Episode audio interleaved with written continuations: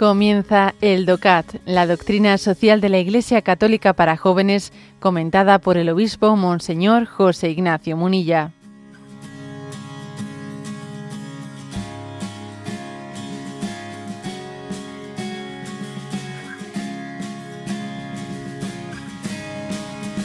Punto 154.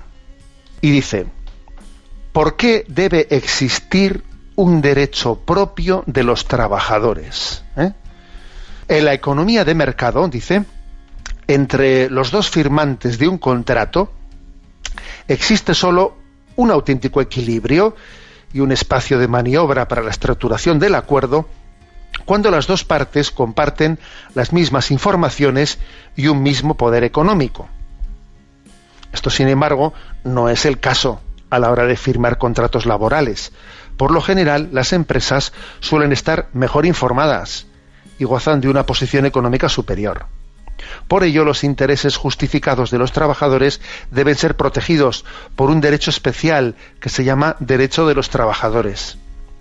Este protege, por ejemplo, de la infrarremuneración salarial, garantiza el derecho al descanso, tener el domingo libre y vacaciones y asegurar al trabajador en los casos de desempleo y de enfermedad.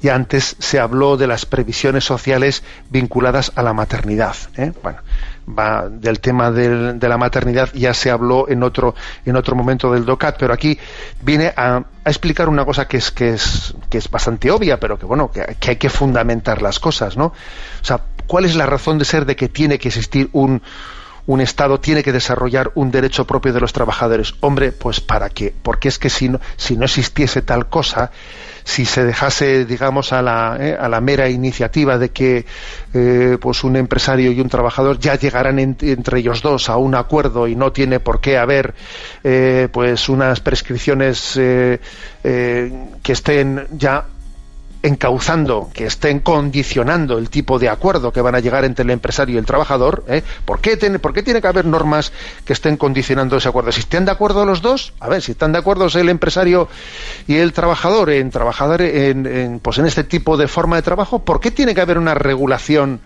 una regulación que esté constriñendo la libre, ¿eh?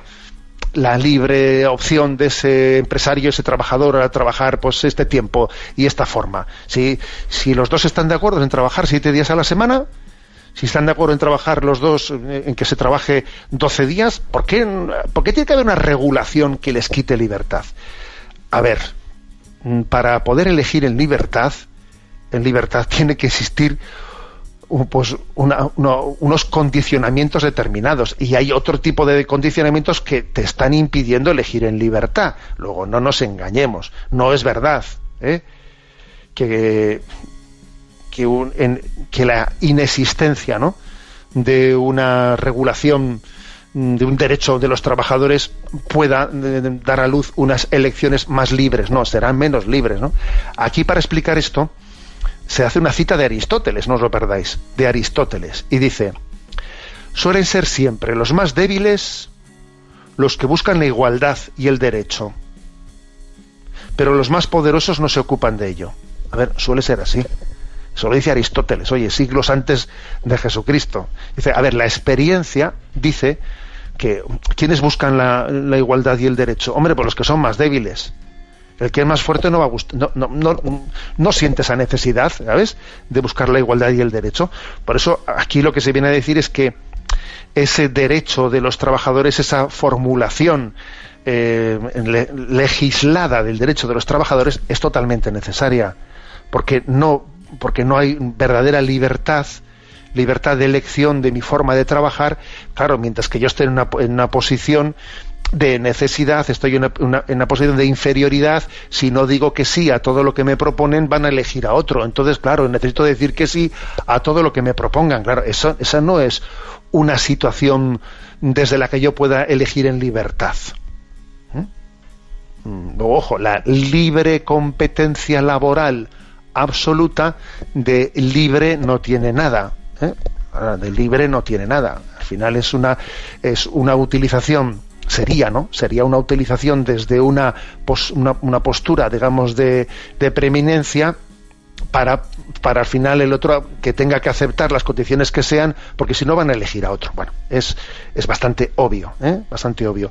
Aquí se ha introducido un, un término infrarremuneración salarial que el DOCAT explica.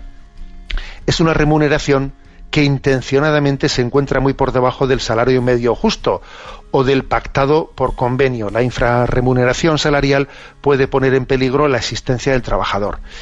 ¿Y qué tipo de cosas aquí, de una manera muy breve y, somera, el DOCAT está diciendo que tienen que ser reguladas por el, em, por el derecho laboral?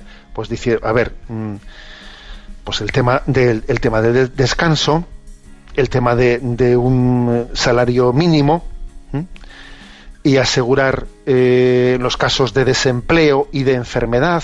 ¿eh?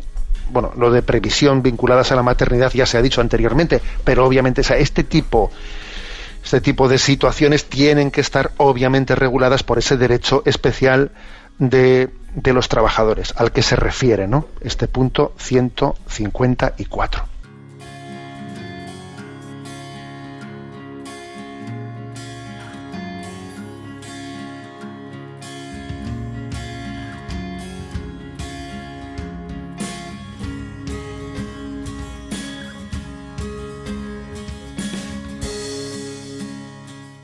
Has escuchado el DOCAT, la doctrina social de la Iglesia Católica para jóvenes, comentada por el obispo Monseñor José Ignacio Munilla.